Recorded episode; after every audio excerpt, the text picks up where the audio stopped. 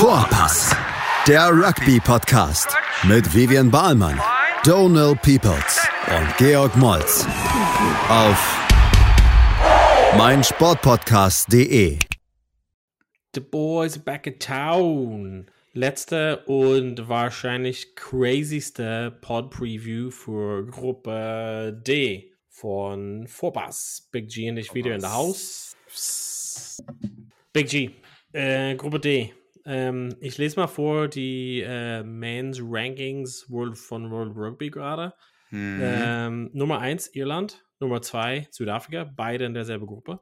Nummer 3 Frankreich, Nummer 4 Neuseeland, beide in derselben Gruppe. Nummer 5 Mhm. Schottland in der Gruppe mit Irland und Südafrika. Dann Nummer 6, 7 und 8, alle in derselben Gruppe.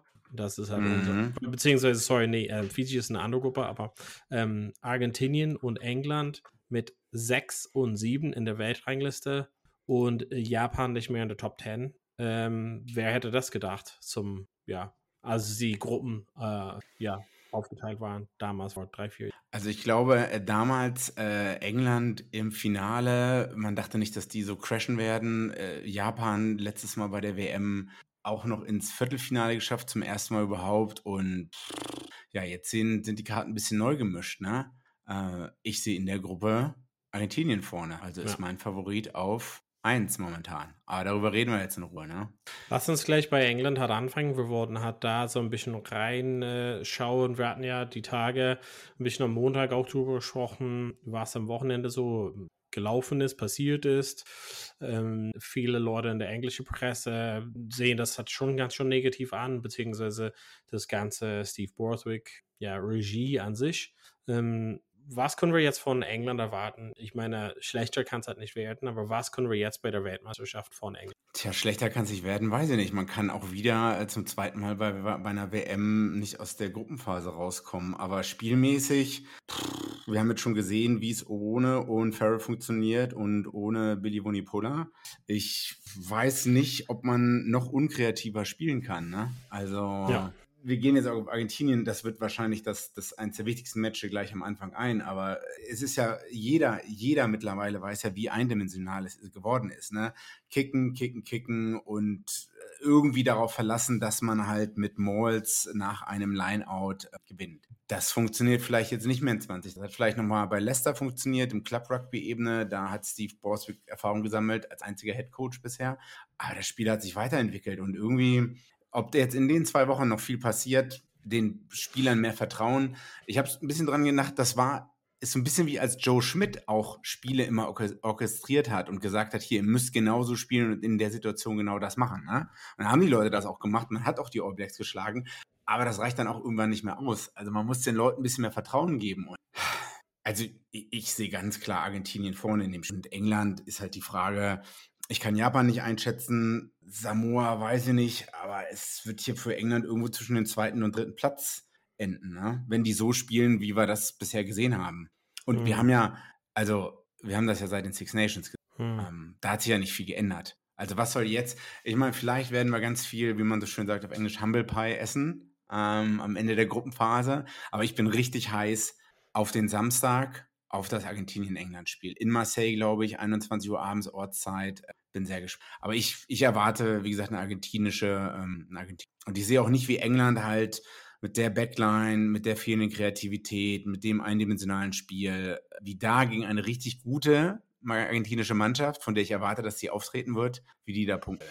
Aber was können wir, also was kann England jetzt gerade so machen? Also jetzt sind wir kurz vor der WM. Wir haben, also mein Gefühl ist es so ein bisschen, dass mit dem Trainer und das Team und die einzelnen Spieler irgendwie irgendwas stimmt hat da nicht. Ähm, was kann England jetzt tun? Also sollen die einfach sagen, hey, wir halten fest an diesen One-Dimensional Spielartenweise oder wollen wir halt was neu ausdenken oder also, was wird sich jetzt verändern, beziehungsweise was kann sich jetzt ändern? Weil nur, dass Owen Farrell oder Billy Vunipola halt nicht spielt, das hat mit dem Konzept des Spiels halt nichts zu tun. Und wo ich halt mich so ein bisschen frage, ist mit dem Spielkonzept, was sie jetzt, also sagen wir es mal so, anders gesagt, entweder haben die jetzt komplett mit versteckten Karten gespielt und haben absichtlich total scheiße gespielt in der Warm-Ups. Und dann kommen halt raus und haben was komplett hinter geschlossenen Touren, was komplett Neues ausgemacht. Will ich halt nicht ausschließen, wäre aber krass überraschend. Oder das, was sie im Training machen und diesem Warm-Up-Spiels, ist relativ scheiße. Und wenn der halt auf die ja, erste Spiel gegen Argentinien so mit der Einstellung treten, dann müssen die selber doch wissen, das wird halt nicht ausreichen, oder? Also ich meine, als Spieler selber müsste man schon denken, hey, warte mal, das wird halt einfach nicht ausreichen. Wenn das halt ausreicht, wird es halt irgendwie so, keine Ahnung, ein Punkt Unterschied geben oder sowas, aber das ist nicht, wo wir jetzt sagen, wir wollen jetzt die WM gewinnen, sondern wir wollen gerade so Samoa, gerade so Japan, gerade so ähm, äh, Argentinien schlagen. Für mich ist dazu die Frage, was kann man als Spieler machen? Kann man das sich ändern oder ist es schon ist es schon ein trockenen Tücher, dass England jetzt. Naja, Finn Russell, ich glaube, es gab ja diesen Disput damals vor ein, zwei Jahren zwischen Finn Russell und Gregor Townsend, als Gregor Townsend gesagt hat, hier bitte, ich weiß nicht, ob der gesagt hat, in der ersten Halbzeit machen wir bitte das und das und Finn Russell hat dann in der zweiten Halbzeit, ich spiele jetzt hier so wie oder so. Das hatte man, ich, war, war das Six Nations oder so? Ja. Ähm, also das ist ja dann das Einzige, wenn ich mir vorstelle halt, ich meine, was die Spieler dann also dass man den Ball halt A nicht so oft zurückkickt, ne? Dass man halt dann sagt, okay, wir laufen jetzt mal mit dem Ball und wir trauen uns was zu. Aber ich weiß nicht, ob man nicht schon so viel Selbstvertrauen jetzt verloren hat mm, und dann vielleicht auch trotzdem Angst hat, dass man dann, also man kann nicht als einzelner Spieler dann aus dem System ausbrechen oder so. Das müssen dann ja Leute dann absprechen. Also das muss dann ja irgendwie von der Leadership Group kommen wie aber auch schon im letzten Podcast gesagt oder davor, das sehe ich bei England nicht. Also, dass da jetzt eine Spielerrevolution stattfindet und die Leute dann sagen werden, naja, wir ziehen jetzt hier unser eigenes Ding auf. Ja, ja, klar. Aber vielleicht ist, wie du sagst, es kommt jetzt, das war alles nur Fake, wie auch Australien, ne? die haben im, eigentlich in der Hinterhand was ganz, ganz anderes. Das werden wir da. Das sehe ich momentan nicht. Eigentlich schade.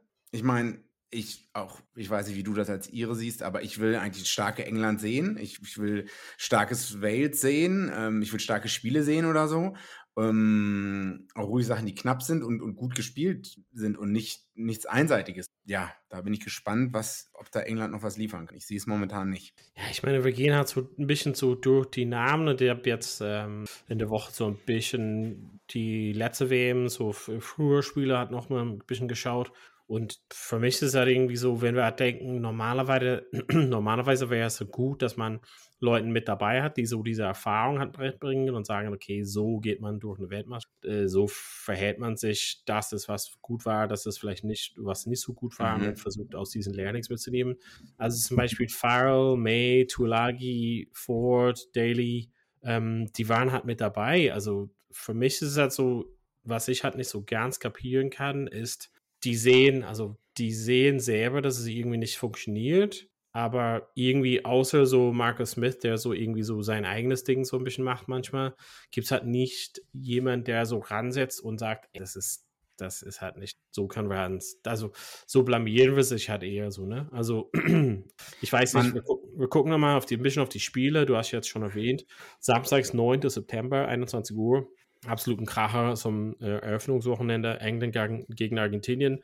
Das hatten wir schon mal. Ähm, Argentinien wird heiß wie Frittenfett sein. Michael Checker da als Big Boss. Ähm, ich glaube, das werden die ja targeten und das, wir haben es schon mal gesagt, ist ein bisschen klischeehafter bisher, aber das wird halt die Gruppe entscheiden, finde ich. Also, ja.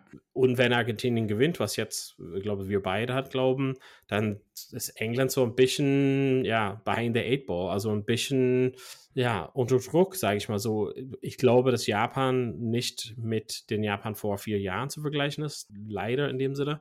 Mhm. Ähm, Chile, ich glaube, das wird halt, ja, keine große Herausforderung für England sein. Und Samoa ist dann das als letztes Spiel, das ich meine, wenn die halt rausgehen und das gewinnen müssen, ähm, vielleicht sind die bis dahin schon unter relativ viel Druck und ich glaube, dass sie halt in dem Turnier halt reingehen. Ja, wir haben mit Druck und es ist halt so ein bisschen Selbstschuld. Also eigentlich sollten die halt hier in das Turnier reinkommen viel mehr Selbstbewusstsein und irgendwie fehlt das komplett gerade. Ja, also das sind ja eigentlich alles gute Spieler, wie du sagst. Die haben alle schon, die, die einige haben in Finalspielen gespielt, aber irgend und, und, es gibt einige, die in Frankreich spielen, ähm, wie zum Beispiel Jack Willis oder so und da auch starten sogar. Also, aber irgendwie hat die ganze Gruppe äh, ein Problem mit Selbstvertrauen und sich um was zuzutrauen. Ähm, und man hätte vielleicht, sorry, jetzt springe ich ein bisschen.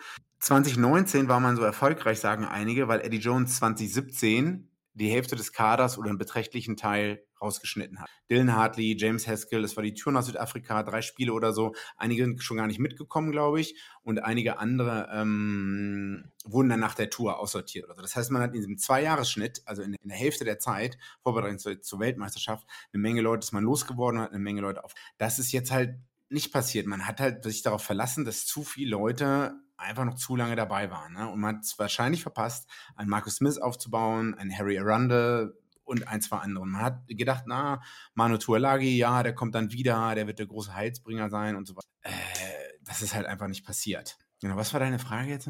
Ja, so ein bisschen, was du ja schon gesagt hast, dieses Selbstvertrauen. Also, also woran hakt halt gerade, aber ich, wir haben so viele Spiele schon genannt, die halt so mit am Start sind und vielleicht hast du jetzt so einen berechtigten Punkt zu sagen, dieses dieses mittendrin ähm, Coachwechsel, das war auf jeden Fall, ja, ze zeichnet sich jetzt raus als keine Top-Idee. Ähm, genau, viele Leute waren bei der WM-Finale halt vor vier Jahren dabei, aber irgendwas, der Wurm ist irgendwo drin und genau, ich glaube, wir beide prognostizieren erstmal, dass England höchstens bestenfalls weiter in der Gruppe wird. Das ist halt so das Ding, ich glaube, dass, dass Japan irgendwie nicht so stark ist und ich glaube, Samoa, also ich glaube, das sind Spiele, die England gewinnen kann, trotz der mangelnden Selbstbewusstsein. Und ich glaube daher quasi. Kommen wir halt zu, zu Argentinien. Wir haben schon ein bisschen gesagt. Ähm, Michael Checker ist schon Erfolg, erfolgreich gewesen wäre falsch, aber er hat auf jeden Fall hm, vieles ausprobiert, könnte man wahrscheinlich sagen, bei Argentinien. Und bisher wäre das jetzt die große Prüfung. Normalerweise in den ähm, quasi das gesamte Team mit dem Rugby Championship, also Tri Nations, Four Nations, ähm, war sie so ein bisschen Hit and Miss, würde ich mal sagen. Also ja. manchmal richtig krass, krass mal gewonnen und dann irgendwie haushoch verloren, also irgendwie große Schwankungen. Ich glaube, jetzt ist halt quasi die Gelegenheit, Argentinien ist, ist normalerweise ziemlich stark bei der Weltmeisterschaft ähm, und weiß ich nicht, kann mir halt vorstellen, dass indem die halt diesen Lauf hat haben gegen England, glaube ich mal, das ist ein gutes, ja, so Revanche-Duell ähm, für den, das hat quasi auf jeden Fall dieses Jahr zumindest was zu holen ist. Also aus der Gruppe kommt der halt raus, denke, prognostizieren wir halt beide und dann ist halt alles offen, oder? Ja, wenn wir nochmal bei der Gruppe bleiben und im England-Spiel, äh, Michael Checker, also ich bin super fasziniert von dem Typen. Ich meine, hat er nicht Leinster zum ersten European Cup-Titel geführt? Ja. Ähm, und ich glaube auch sogar der Attack-Coach, der mit der Glatze, äh, war damals auch bei Leinster ähm, Coach. Genau, ne? der auch selber noch 2007 oder äh, sonst wann gespielt hat.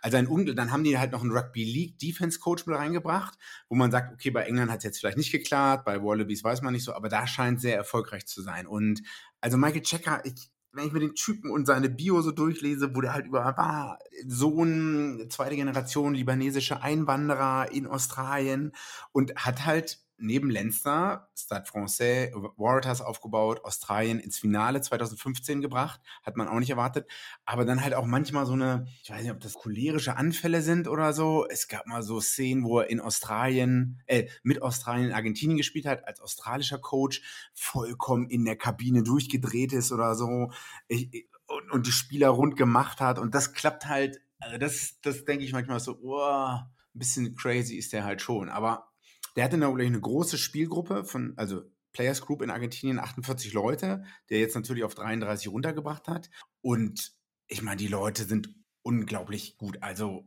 sowohl vorne als auch hinten. Äh, Nicolas Sanchez, Fly Half, Santiago Carreras hat spielt für Gloucester, Rugby Championship jetzt super gespielt. Ähm, Nicolas Sanchez äh, beziehungsweise nee, Augustin Creevy wird auch, glaube ich, 100 Spiele oder hat schon 100 Spiele jetzt mittlerweile. Die haben siebener Bronzemedalisten äh, reingebracht, also Velez und Isgro haben beide beim Siebener die Bronzemedaille vor schon drei Jahren, also nicht genau, ähm, geholt. Also es ist ein unglaublicher guter Mix. Dazu noch äh, Buffelli und äh, der super kicken kann. Ne? Ähm, das heißt, wenn England Penalties weggeben wird, äh, auch aus einer größeren Distanz, dann kann man, dann kann man gut kicken. Die Frage ist halt, was ist mit so Leuten wie, ähm, wie heißt der zweite Reihe-Spieler, der anderen rote Karten bekommt? Oh ja, Lavanini. Lavanini. Der wird wahrscheinlich spielen. Ähm, das sehe ich so als Art Liability an. Ich weiß nicht, wie gut welche Centers, welche Center Pairing wirklich spielen wird. Also das sind so mein, meine beiden Schwächen, sind so ein bisschen das Center Pairing und vielleicht die Props. Aber da die englischen, also zumindest in der, für die Gruppe wird es noch reichen. Back 3 sind super, ähm, Hooker sind super. Ich glaube, der andere Hooker hat ja auch für, äh, spielt für Leicester, ja, Leicester Tigers, der jetzt auch Captain ist. Backrow, äh, Backrow ist super. Ähm, Dings hat für, der vormals Captain war, hat für Crusaders gespielt, spielt jetzt in Japan, ist 30, wird wahrscheinlich seine letzte Weltmeisterschaft sein. Wie heißt er nochmal? Matera. Ähm, Matera. Ähm, genau, also das scheint jetzt ein guter Mix von Jung und Alt zu sein, von Erfahrung und weniger Erfahrung. Wie gesagt, die hinteren drei bringen sich auch super ins Spiel ein. Irgendwo habe ich gelesen, das Defense-System ist sehr gut organisiert. Die gucken manchmal, dass sie nur eine Person zum Tackle nehmen und stellen sich dann wieder auf und lassen halt laufen. So ein bisschen wie auch, wie auch Lenster. Ich weiß jetzt nicht, ob das kopiert ist oder es damit zu tun hat. Also deswegen sehe ich Argentinien als Hot Red Hot Favorite. Oder ja, also ich meine, Gruppe, Gruppe relativ safe. Du hast schon ähm, einige Leute in der Hand. Ähm, aber ja, ich meine, zum Goal haben die auf jeden Fall an sich einen Kicker. Ähm, ja, das hat, kann, kann auf jeden Fall Spiele sein, mit Buffelli zum Beispiel. Ähm, Im Sturm hast du schon einige Leute ernannt. Das Einzige ist wirklich dieses Thema mit gelbe Karten, also so wirklich Disziplin, ist wirklich ähm, oft so ein Thema bei Argentinien. Das könnte entscheidend sein. Aber ich meine, ansonsten ich glaube, ansonsten steht halt nichts im Weg, dass sie halt letzten Endes, ja, ich sage halt nicht einfach, aber die werden halt aus der Gruppe halt rauskommen und dann, wie ich vorhin gesagt habe, ich glaube dann Halbfinale wäre wär halt auf jeden Fall drin, denke ich mal so. Ähm, genau. Japan, next up. Ähm, ich hatte vorhin schon ein bisschen erwähnt, ich glaube, dass die halt vielleicht nicht an den, sag ich mal, Leistungen von vor vier Jahren hat knüpfen können. Zum einen glaube ich mal, dass dieses Heimvorteil natürlich hat äh, wegbricht. Mm, und zum anderen, vor vier Jahren hatten die so, dass die 18 Monate lang oder sowas irgendwie mehr oder weniger nur als Nationalmannschaft trainiert haben oder in verschiedenen äh, anderen Competitions quasi aufgelaufen sind, aber in ähnlichen Aufstellungen, dass sie quasi gesehen haben, dieses 2019 ist quasi unser Ziel und dafür setzen wir halt alles auf diese eine Karte und die Gruppe trainiert zusammen. War für viele Leute auch so ein bisschen so ein Überraschungspaket. Die hatten viel dieses ähm, Pod-System, wie die hat die Stürmer hat aufstellen, ein bisschen anders, als was die anderen Mannschaften gemacht haben. Das war nicht neu, aber war ein bisschen so eine Abweichung von, von das, was wir kannten. Ähm, und hatten ein, ein, zwei Leuten wie Matsushima ähm, die hat quasi, quasi dadurch den Namen gemacht haben. Ähm, ich glaube, hat das, dass dieses Jahr, ich glaube, dass wirklich diesen Heimvorteil nicht da ist, brecht hat was ab und dass die dieses Zusammenspiel, das sie jetzt so lange nicht irgendwie so als geschlossene Gese Gemeinschaft irgendwie ihren oder vorbereiten, das wird schon entscheidend. Die haben viele von den Leuten, die halt äh, vor vier Jahren halt mit dabei waren. Also das ist trotzdem viele Leute, die uns oder die Leute zu Hause jetzt bekannt sein werden. Ähm, Leach natürlich halt klar. Äh, aber ich, ich glaube, das ist einfach vier Jahre später, äh, in Anführungszeichen, und dass die Leute ein bisschen, ein bisschen am absteigenden falsch, aber so der Höhepunkt war 2019 und ich glaube, so an dem können er halt nicht ranknüpfen, plus diesen Heimvorteil wird es dazu andeuten, dass die Gruppe dann mit, mit England und Argentinien vielleicht eine Nummer so gut oder wie siehst du? Äh, ja, also die Resultate die letzten Jahre waren sehr gemischt. Man hat, glaube ich, Oktober letztes Jahr ähm, 2-1 gegen Australia A verloren. Äh, dann hat man, glaube ich, ein gutes Spiel gegen die All Blacks gehabt. Dann das, Je das Jahr ging dann zu Ende mit Niederlagen gegen England und Frankreich. Und dieses Jahr war halt Pacific Nations Serie da, wo man zweimal zu Hause verloren hat, gegen Fiji relativ deutlich, gegen Samoa knapp, gleich im Eröffnungsspiel und gegen Tonga so 21-16 gewonnen hat. Also das sind jetzt nicht so die knaller überzeugenden Ergebnisse. Ähm, wenn man auch noch sagt, dass die meisten Leute eigentlich auch in Japan spielen. Es sind Japaner und ein paar Australier, die reingebracht wurden, die in der Liga da spielen.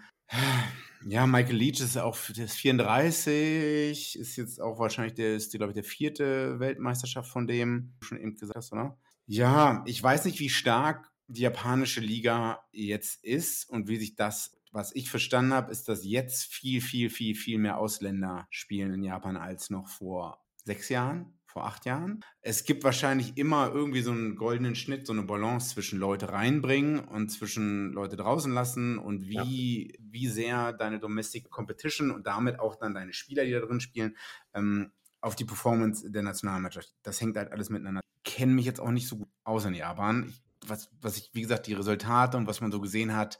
Ich weiß, man, ich weiß nicht, ob man, ob Japan jetzt da sitzt und dann sagen wird, oh, wir versuchen England zu schlagen mit einem recht schnellen Spiel. Ist man noch so fit wie vor vier, ich meine, 2015 ist halt auch die acht Jahre her oder Da sind jetzt auch nicht viele da, ist ein anderer Coach da. Hat ein Interview bei Rugby Pass gesehen, da hat noch einer der, ich glaube, der Locks, ähm, aus Australien, nee, neuseeländischer Lok, eigentlich Canterbury Region, der meinte halt so, die haben trainiert für das Südafrika-Spiel, in dem die wirklich andauernd den Ball im Spiel gehalten haben. Die haben Rugby-Spiel gespielt, kontinuierlich, ohne Setpiece. Also wenn der Ball ins Ausgegangen ist oder nach vorne gefallen ist, wurde einfach weitergespielt. Man hat halt 30, 35 Minuten konstant gespielt und man war, das war ein Grund, warum die halt so extrem fit waren, unter Eddie Jones. Und dann auch Südafrika, ne, diese eine Sekunden Ruck. Aber das war halt vor acht Jahren, vor vier Jahren man, hatte man den Heimvorteil. Und was ist jetzt das, was Japan liegt? Würde mich freuen, wenn eine nicht Commonwealth und nicht British Island Nation Erfolg hat, aber ich weiß nicht. Irgendwann naja, ich meine halt so, mit dir äh, studieren. Naja, Home Nation, also ich meine jetzt Home Nations oh. mit Irland und so weiter und so fort. Ne? Ähm, ja, also ich meine, ich hatte es am Anfang ein bisschen gesagt, also die, die Weltrangliste ist vielleicht nicht so immer, worauf wir komplett so riesen Vertrauen legen, aber Japan auf Position 14 ist auf jeden Fall um einiges, sag ich mal, abgerutscht. Liegt auch da natürlich, wie die halt letzten Spiele verlaufen sind. Das wird halt natürlich der Balance von dem gesamten Spielen. Aber ich finde, dass sie schon ein bisschen, ja, so ein bisschen leicht abgerutscht sind. Ich, ich glaube, also ich glaube, für den wird auf jeden Fall spannend, das Thema dann ähm, in dem Spiel gegen Samoa. Ich glaube, das ist halt irgendwie vielleicht, wo es für Japan interessant sein wird. Ja, also, weil ich glaube, Samoa ist wirklich hat, hat falsch, aber die haben so, wir haben schon darüber gesprochen, ein bisschen mehr dieses Spielkonzept, ein bisschen hat ja, Erfahrung jetzt, ein, zwei Leute, ein, zwei former All Blacks so quasi rangeholt.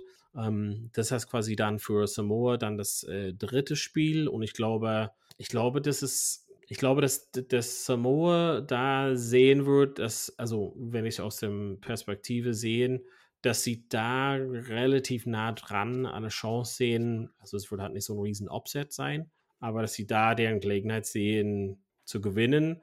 Und dann könnte es darauf ankommen, dass das Samoa dann am letzten Spiel gegen England, aber jetzt, we're mhm. digressing a bit, aber dass, dass Japan irgendwie, du hattest schon vorhin gesagt, die hatten schon irgendwie so ein neues System, die hatten was Neues gebracht, die waren super fit, als viele Sachen mitgebracht. Und dieses Mal fehlt dieses irgendwas, was den, ja, irgendwie absetzt von, von dem Wettbewerb. Und ich glaube, dass Samoa hat einfach diese, diese Lücke geschlossen zwischen denen. Und das macht diesen, diesen Gruppe hat viel mehr Competitor. Ähm, ich glaube, wir hatten das schon ein bisschen in den anderen Previews, dass A und B ist eher so diese Top-4-Mannschaften Dominanz. Und dann C und D eher so eine Mischung aus vielleicht drei, vier Mannschaften irgendwie, die da ähm, alles irgendwie gegeneinander gewinnen könnten, etc. Und das macht es halt sehr spannend. Aber ich glaube, das ist halt schwierig für Japan, weil wir haben jetzt über die letzten Jahre immer diesen Aufbau gehabt. Und ich hätte mhm. so ein mhm. bisschen Angst, dass wenn, also es könnte halt hier so ein bisschen platzen. Und ich würde hoffen, natürlich nicht so. Aber ich glaube, dass es halt, indem die den Fortschritt nicht so gemacht haben oder irgendwie an dem Power von vor vier Jahren dran geblieben sind, dass sie halt relativ stark nachgelassen haben. Die haben trotzdem ein cooles Trainerteam. Aber ich glaube, das ist einfach, du hast ja gesagt, mit Leach und so, einige Spieler vier Jahren älter, irgendwie so, dass es halt so ein bisschen drüber ist für den und das könnte gefährlich werden. Also mal sehen hat, wie es dann für Japan Und Jamie Joseph, der Head Coach, geht auch nach sieben Jahren ähm, zurück nach Neuseeland, ähm, zu den Highlanders, mit dem er 2015 Super Rugby gewonnen hat. Also es ist auch nicht unbedingt ein gutes Zeichen manchmal, wie auch bei Italien, dass dann der Head Coach naja, dass es schon klar ist, wie auch bei Fossi, äh, dass es dann vorbei ist. Naja, äh, ja, wir gehen gleich nochmal bei den Spielen drauf ein, wie wir ja. vorne sehen. Wollen wir kurz Pause machen? Nee, ballern wir einfach weiter durch. Okay. Wir haben sonst keine Pause gemacht. Samoa müssen wir halt nochmal kurz ansprechen. Ja. Ähm, jetzt haben wir also das vor kurzem natürlich gegen England relativ gut geliefert. Wir haben es schon mehrmals erwähnt und falls ihr es zu Hause nicht gesehen habt, natürlich hat ähm, Samoa quasi nachgerüstet, würde ich mal sagen, mit einigen Leuten. Ähm, ja, die äh, jetzt durch diese neue Regelung halt quasi spielberechtigt sind. Ähm, zum Beispiel unter anderem ja, Ben Lam zum Beispiel ist ziemlich krass. Aber Lima Sopowanga ist halt jemand, der auf jeden Fall, glaube ich, eine gute Erfahrung hat mitbringen kann. Für mich manchmal kann er so ein bisschen hot and cold sein, also manchmal so ein bisschen Tagesform. Ähm, aber Lele Fano zum Beispiel, ex-Wallaby natürlich vom Start. Mhm. Ähm, aber zum Beispiel jemand ähm, in der dritten Reihe dann Luatua, zum Beispiel jetzt bekannt in Bristol, glaube ich. 2011 oder 2015? Ja, eins von beiden. Mit Neuseeland. Genau, Weltmeisterschaft äh, gewonnen hat. Ähm, spielt auf, also ist Kapitän bei Bristol, soweit ich weiß, und ist ein relativ guter Leistungsträger, bringt dann diese Erfahrung halt so mit. Und das haben wir jetzt teilweise gesehen gegen Irland, dass es halt einfach so in diesen strukturiertes Aufbau, sei es Malls, Gassen, äh, Gedränge, dass sie auf jeden Fall viel schlauer sind, viel erfahrener sind.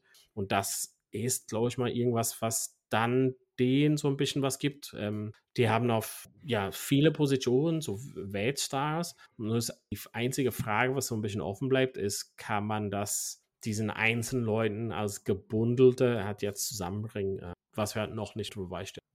Also als Co-Captain sind noch, ähm, ich glaube, Chris, Chris Wui und Fui und Michael Alatour. Die spielen ähm, beide in, in England, glaube ich. Nee, Alatour spielt für Leinster und Fui spielt bei, ähm, bei Bristol. Bristol. Ja, okay, dann spielt er bei Bristol. Das sind die beiden Co-Captains. Also es scheint ein guter Mix zu sein, aber man hat schon gegen Irland gesehen, in dem Warm-Up-Match jetzt, ähm, wenn man vier, fünf Lineouts verpasst, dann, ja. also dann brauchst du nicht darüber reden, dass du irgendwie aus der Gruppenphase äh, Gruppe rauskommst. Kann man halt nicht Zweiter werden. Ne? Also dann kann auch ein Japan die schlagen. Ja, äh, zum Glück, erstes Spiel ist, glaube ich, recht dankbar gegen Chile in Bordeaux am 16.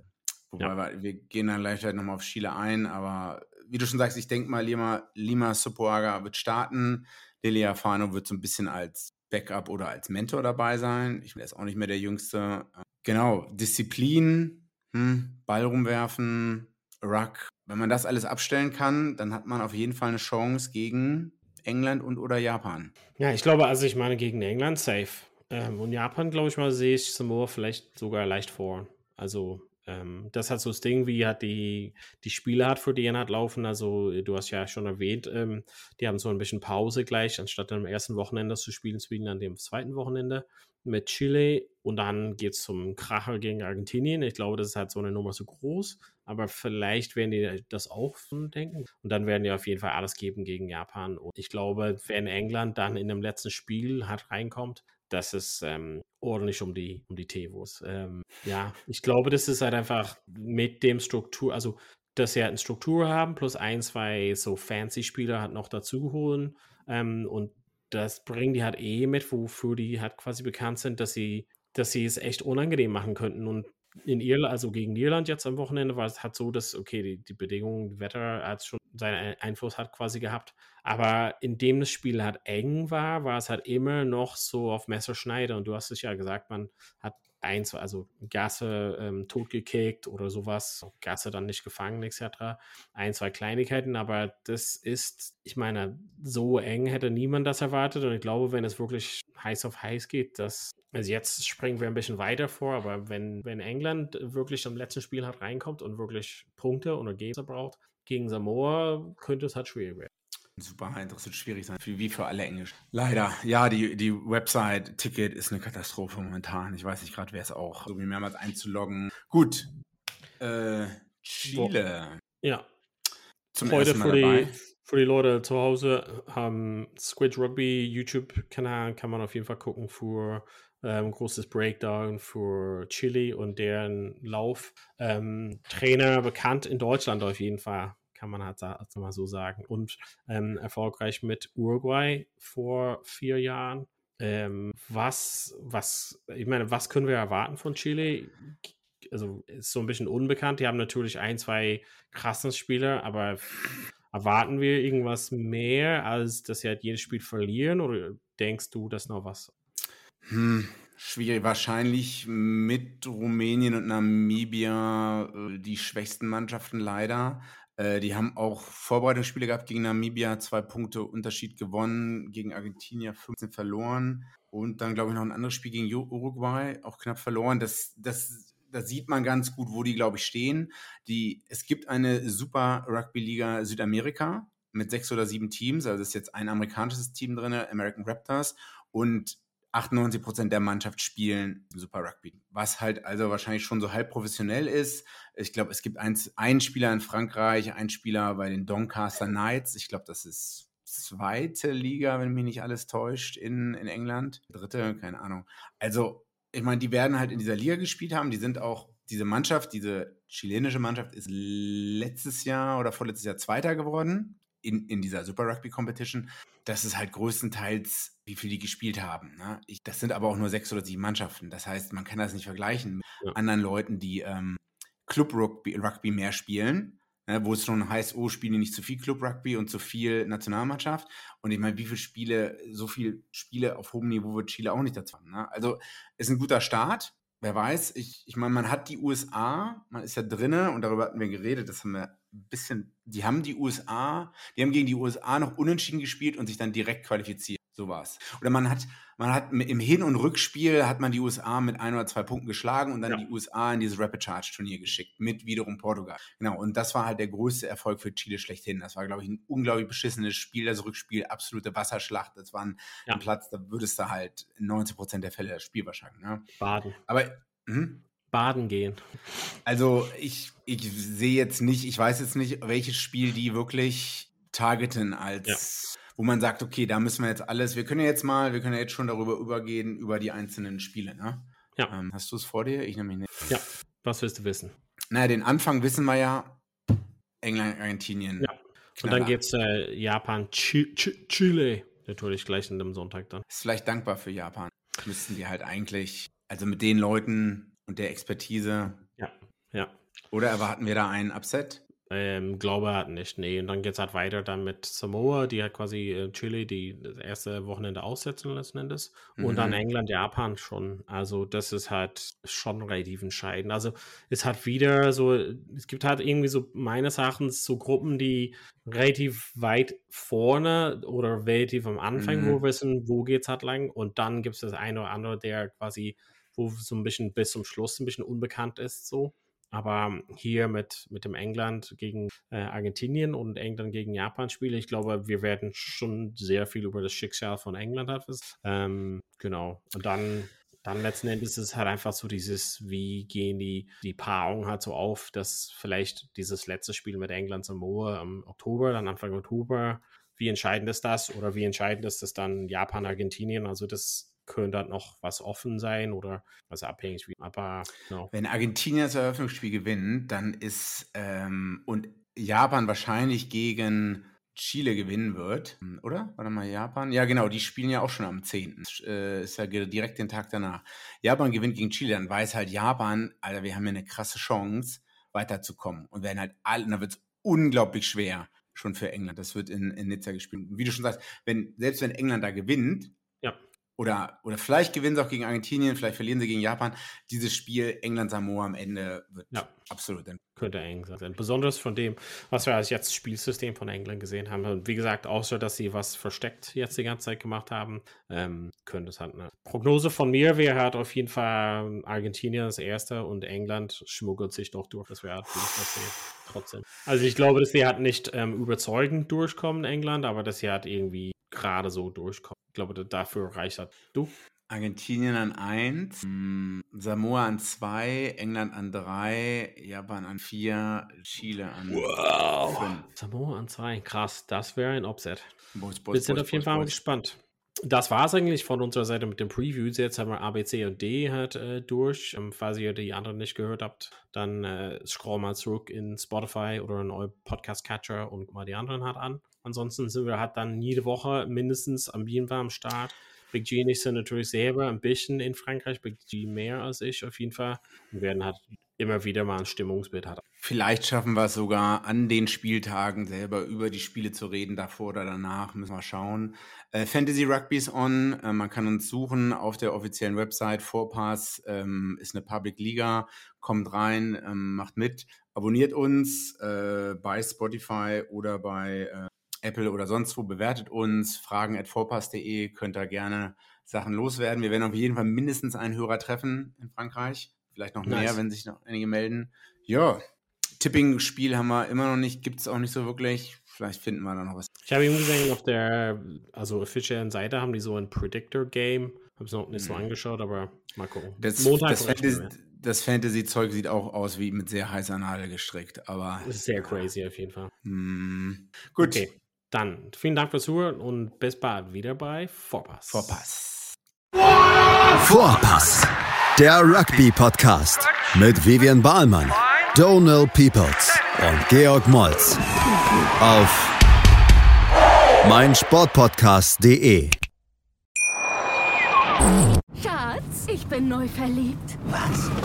Da drüben. Das ist er. Aber das ist ein Auto. Ja, eben. Mit ihm habe ich alles richtig gemacht. Wunschauto einfach kaufen, verkaufen oder leasen. Bei Autoscout24. Alles richtig gemacht. Wie baut man eine harmonische Beziehung zu seinem Hund auf? Puh, gar nicht so leicht. Und deshalb frage ich nach, wie es anderen Hundeeltern gelingt, beziehungsweise wie die daran arbeiten.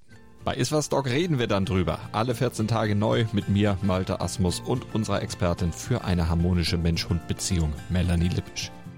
Iswas Dog mit Malte Asmus. Überall, wo es Podcasts gibt.